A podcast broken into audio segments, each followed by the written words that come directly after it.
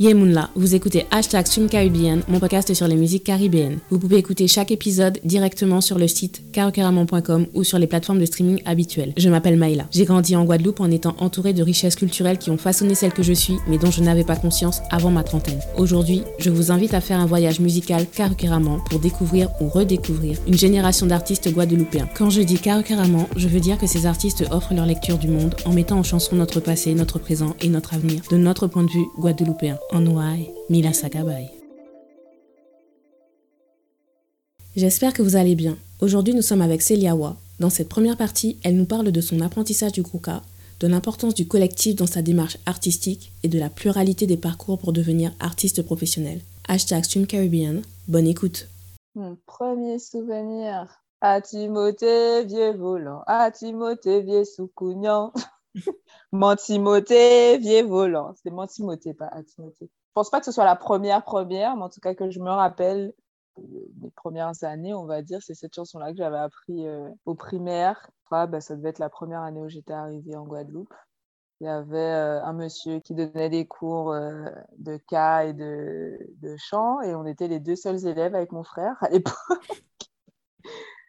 et il nous chantait cette chanson-là, Timothée, vieux volant. Et ça, quand tu dis c'était ta première année en Guadeloupe, c'était euh, c'était dans une école de musique ou euh, c'était euh? Non, c'était c'était une école, c'était l'école primaire, l'école du bourg, mais mais c'était les trucs parascolaires ou extrascolaires, mm. je sais pas comment on dit ça. Ils proposaient ça. Périscolaire. Ouais, voilà. Et en fait, il y avait, je sais plus c'était quoi l'intitulé, c'était c'était K, gros K ou je sais plus, mais ça, enfin, il y avait que mon frère et moi, quoi. ça n'intéressait pas grand monde à l'époque. Alors, c'est intéressant que tu nous aies raconté ça parce que toi-même, tu l'as dit, tu as fait la réflexion, ça mhm. n'intéressait personne à part ton frère et toi. Donc, ça veut dire que les autres enfants, ils faisaient d'autres activités à côté et faire une activité liée au gros cas, ça ne les intéressait pas du tout. Ben non, après, c'était, euh, je crois que c'était les parents qui choisissaient. Hein.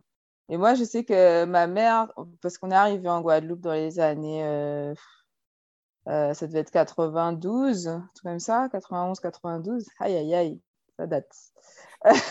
Et ma mère, elle voulait absolument que euh, qu'on soit dans la culture, qu'on connaisse, tu vois, parce que nous, on était des petits Parisiens, euh, nés à Paris, grandis à Paris, on parlait pas créole, tout ce que tu veux, quoi. Et elle a voulu qu'on connaisse en fait la musique, la langue, et pour elle, c'était hyper important, quoi. Mm. Donc, euh, dès qu'elle a pu, donc ça a commencé par ça. Donc, à l'école primaire, ils proposaient ça. Je n'ai pas beaucoup de souvenirs après de ça. On a dû faire un an. Et euh, moi, après, on est allé en école de musique, mais euh, peut-être l'année d'après, tu vois. Mm. L'année d'après, où vraiment, là, j'étais dans, dans, un atelier Valette à Sainte-Anne. C'est là où après, j'ai intégré le groupe Kimball et et, tout ça, quoi. Alors justement, euh, comment est arrivée la flûte traversière dans ta vie? Parce que tu joues de la flûte mm. traversière et tu joues aussi du cas. Le cas, donc, euh, comme je t'ai dit, c'est ma maman qui nous a inscrits. Donc, euh, quand j'étais à Valette, justement, donc c'était obligatoire le tambour. Et après, au bout d'un an de pratique, on avait le droit de choisir un autre instrument. Moi, au départ, je voulais faire du piano, puisque ma mère avait un piano droit elle en jouait pas, mais c'était une fan de musique et tout. Euh, elle avait pris un peu de cours avant, euh, avant qu'elle nous ait, euh, mon frère et moi. Mais après, elle avait un peu lâché. Donc, y a, mais il y a toujours eu un piano dans la maison. Donc, logiquement, je me suis dit, mm. bah, je vais faire du piano. Mm. Sauf que le piano, c'est un instrument, comment dire, c'est comme la guitare ou quoi. Il y a beaucoup, beaucoup, beaucoup de gens qui veulent le faire. Mm. Et donc, il n'y avait plus de place, tout bête. il n'y avait plus de place pour les cours de piano. Donc, on m'a conseillé de choisir un autre instrument. Et donc, après, je regardais, il y en a qui, jouaient du saxophone, euh, de la flûte, euh, qu'est-ce qu'il y avait encore? Je ne sais plus. Mais en tout cas, quand j'ai vu euh, d'autres enfants et même des plus grands jouer de la flûte, je me suis dit, waouh, c'est trop beau. Enfin, je sais pas, le... déjà esthétiquement, j'ai trouvé l'instrument qui brillait là, comme ça, tout tout droit, machin, euh, super joli. Et puis le son aussi, ça m'a plu tout de suite. Donc je me suis dit, bah, je vais faire de la flûte. Je vais faire de la flûte traversière. Et euh, ce qui s'est passé, c'est que euh, bah, une fois que donc, je me suis mise, donc j'avais quoi, j'avais peut-être 9-10 ans, je ne sais plus exactement. bah, j'ai appris assez rapidement. Parce que ce qui est compliqué dans, dans cet instrument-là, c'est de, de, sortir le, le son, mm. parce que c'est une embouchure particulière, il n'y a pas de bec et tout. Donc, il faut trouver le son et après, il faut mettre tout le corps et placer tes, doigts sur le côté. Ce n'est pas très naturel et tout. Mais moi, je suis allée assez vite, quoi. En, quelques mois, j'ai réussi et donc ça m'a encore plus encouragée, quoi. J'ai, Parce que quand tu commences un instrument, c'est pas forcément évident de d'avoir du plaisir euh, rapidement. Ça peut être euh, ça peut être plus une torture pour toi et les autres aussi, n'oublie pas. Et euh, tu peux te décourager parce que tu n'y arrives pas, parce que c'est pas le son que tu as entendu quoi, quand tu l'as vu ou quand tu as, découvert l'instrument la première fois. Mm. Et je pense que ça aussi, ça m'a beaucoup motivé à continuer. Euh, le fait de pouvoir jouer rapidement avec d'autres aussi, ça a pris du sens. Et, et voilà, c'est comme ça que je suis tombée dedans. Moi, j'ai fait du piano. J'ai commencé ah. à l'âge de 8 ans mais on n'avait pas de piano en fait. Donc, euh, ah oui, comment tu faisais alors Ma maman, elle avait dessiné les, les touches sur une table, je me rappelle. Et donc, je m'entraînais comme ça sur, oui. sur, la, sur la table. Et puis après, bon, mhm. ça a duré quoi Peut-être deux, trois mois. Et puis après, on a acheté le piano.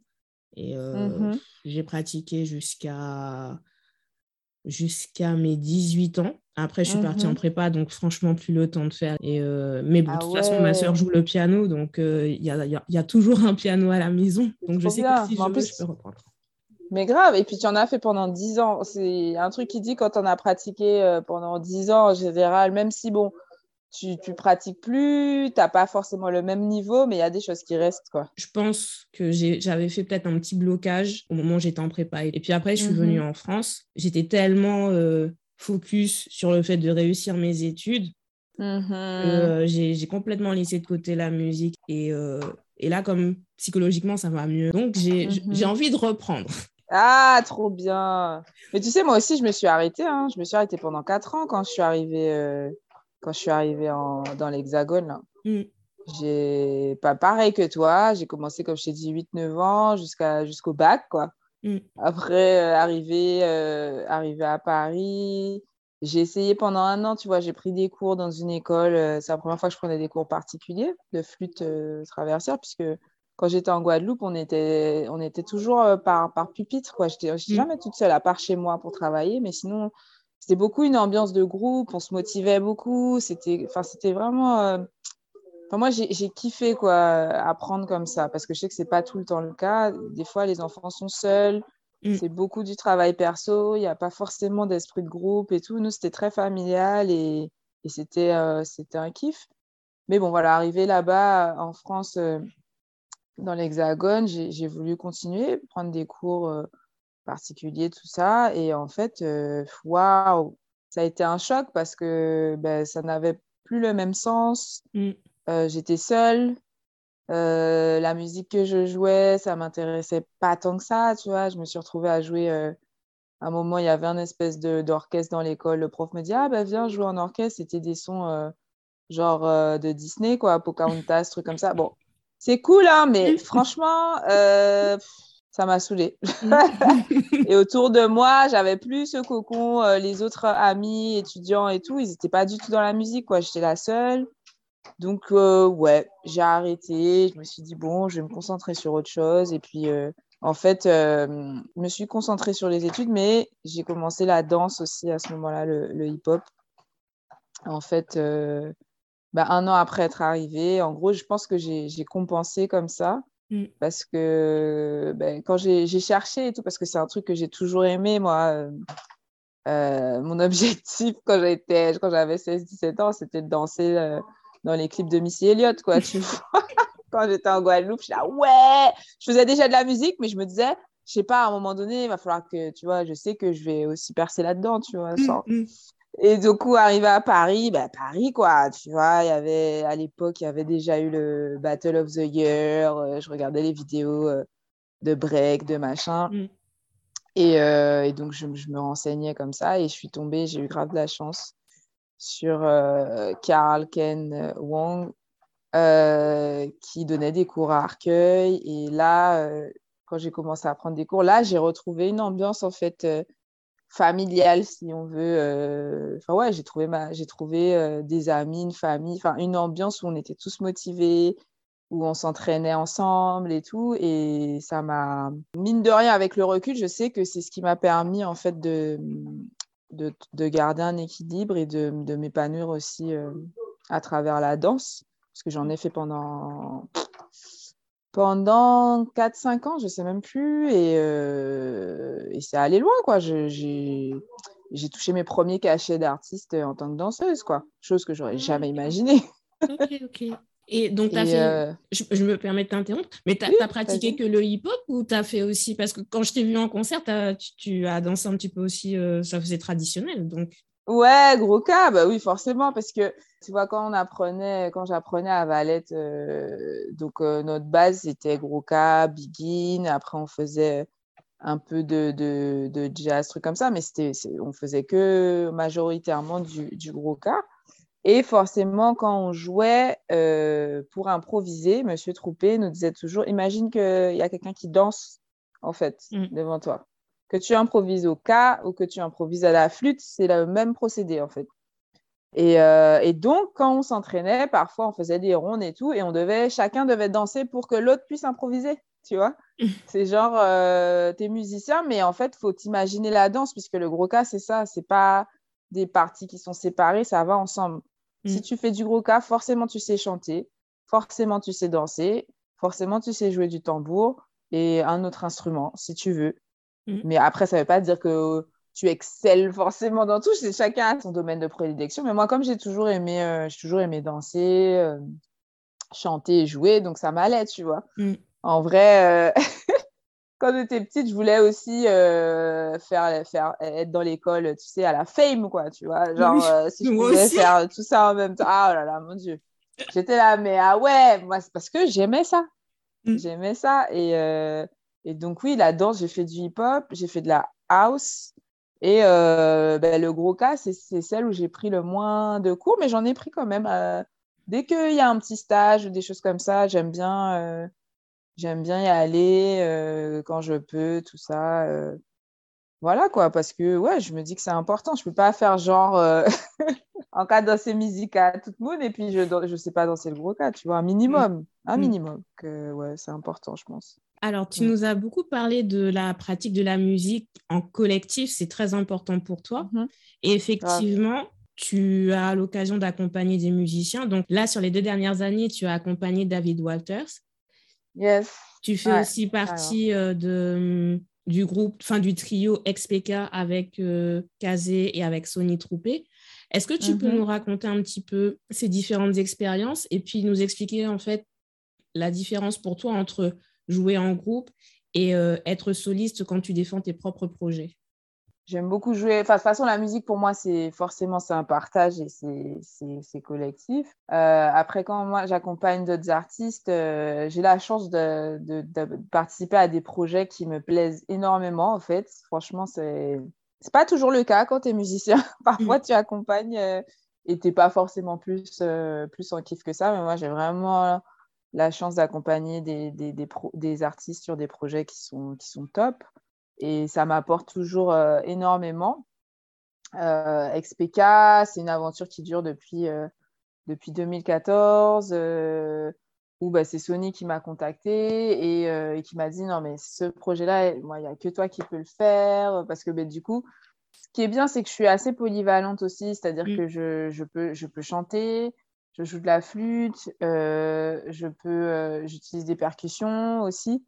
Et, euh, j'ai, comment dire, j'aime beaucoup aussi utiliser des effets, des machines, faire des loops et tout ça. Et, euh, et du coup, c'est ça aussi qui, qui, est intéressant pour les, les projets. Quand j'accompagne, bon, c'est, toujours, de toute façon, c'est un travail, hein, donc il faut, faut, bien s'imprégner du répertoire. Euh, ce qui est bien dans ces projets-là aussi, c'est que bon, il y a des choses qui sont imposées, mais on, on, me laisse beaucoup de place aussi pour proposer des choses et tout. Et euh, donc, je ne me sens pas frustrée, euh, tu vois, euh, en mmh. mode ah, putain, pas, je ne peux pas m'exprimer. Non, au contraire. Et, et donc, ouais, je me sens assez free et en même temps, il y a un cadre qui est rassurant. Après, quand c'est mon projet où je suis en lead, ben, forcément, c'est un autre.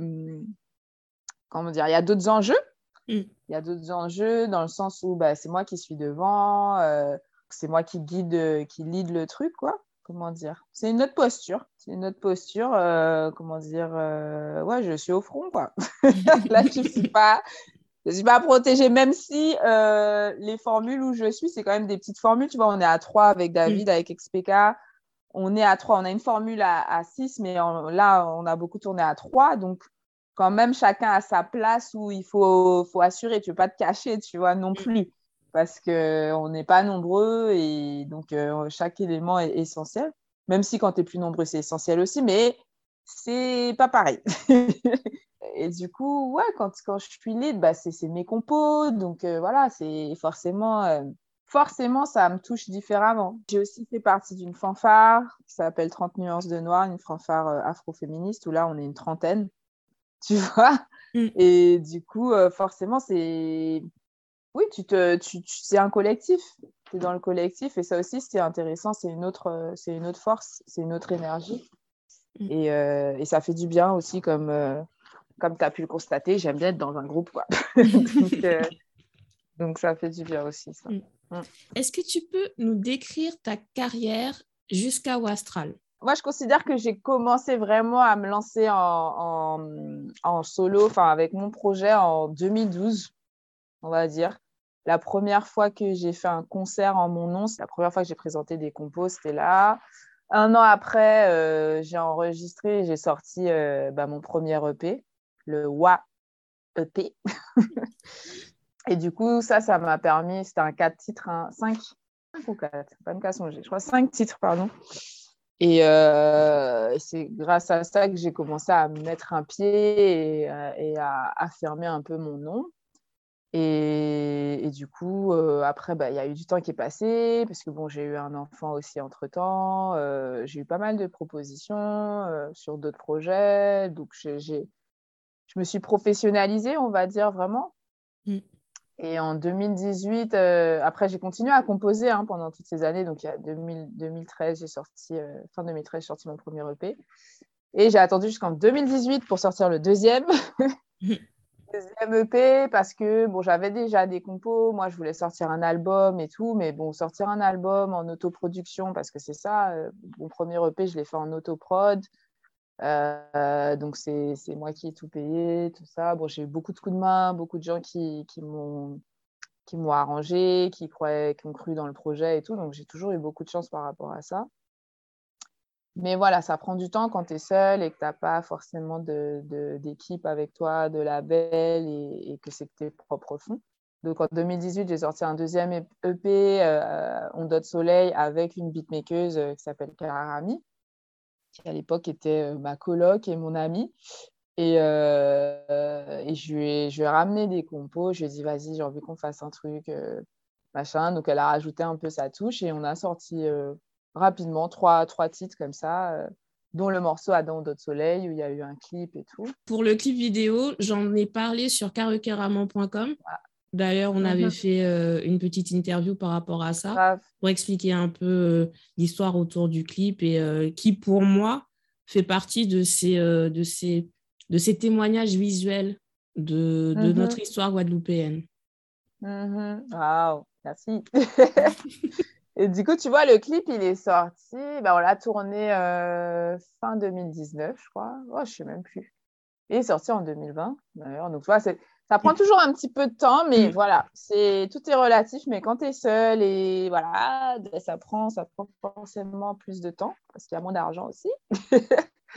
Voilà, et euh, mais du coup, pendant, pendant tout ce temps, moi j'avais aussi ce, truc de bon, là, j'ai fait deux EP en autoprod, j'ai vu ce que ça donnait, bon, c'est cool, euh, mais là, j'aimerais, si je sors un autre projet, j'aimerais être accompagnée en fait parce que c'est énormément de travail et tout, et au final, euh, bon, la visibilité, les retombées, c'est pas forcément, mm. euh, c'est pas forcément. Voilà, j'ai envie de passer une autre étape. En fait, le but du podcast aussi, c'est d'inspirer d'autres personnes et de se mm-hmm. dire que c'est possible, même si, ah, bah euh, même si c'est compliqué et tout ça. Ah, il euh, faut être patient, c'est surtout ça, parce que tu vois, moi, des fois, j'ai des gens qui me disent Ah ouais, franchement, ça fait longtemps, tu lâches pas et tout. Après, tu en as d'autres qui sont moins moins habiles et qui vont te dire Ah ouais, mais c'est long en fait, hein, tu perces pas. Chacun a sa vision de la réussite et mm. de ce que c'est et de la, comment on appelle ça? Euh, oui, la visibilité, des choses comme ça. Mais en fait, dans la musique, il n'y a pas un parcours, euh, il n'y a pas qu'un seul parcours, tu vois. Parce qu'il y en a qui se disent forcément, si tu passes à la télé euh, et, et, que tu fais des radios, c'est génial, c'est super. Oui, mais il n'y a pas que ça. En fait, tu peux t'épanouir aussi musicalement et travailler, être professionnel sans passer à la télé et à la radio. Mais c'est des mondes qui sont différents. Tu as le monde du streaming, enfin du streaming, qu'est-ce que je raconte? De ce que les gens vont appeler commercial, même si tout, pour moi, tout est commercial, hein, ce sont des choix.